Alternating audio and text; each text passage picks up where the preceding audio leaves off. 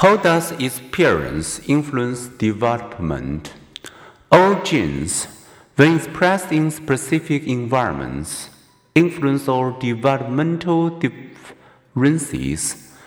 We are not blank slates, we are more like coloring books with certain lines predisposed and experience filling in the full picture.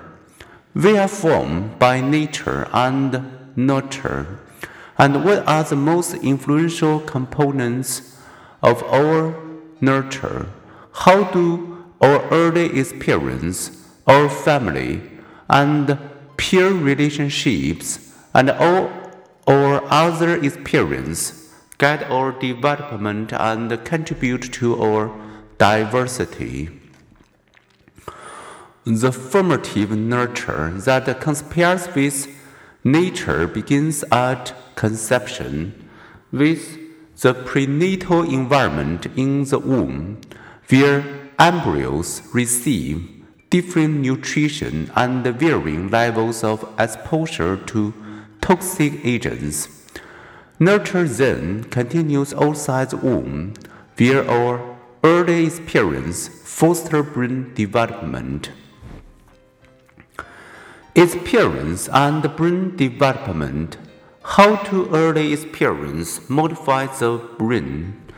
Our genes dictate our overall brain architecture, but experience fill in the details.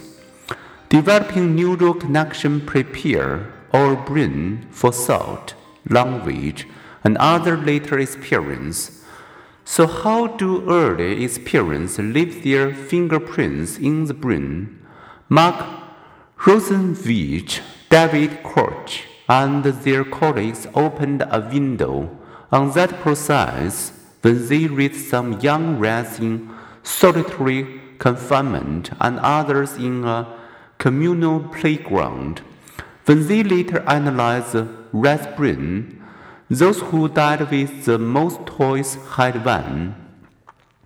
The rest living in the enriched environment, which simulated a natural environment, usually develop a heavier and thicker brain cortex.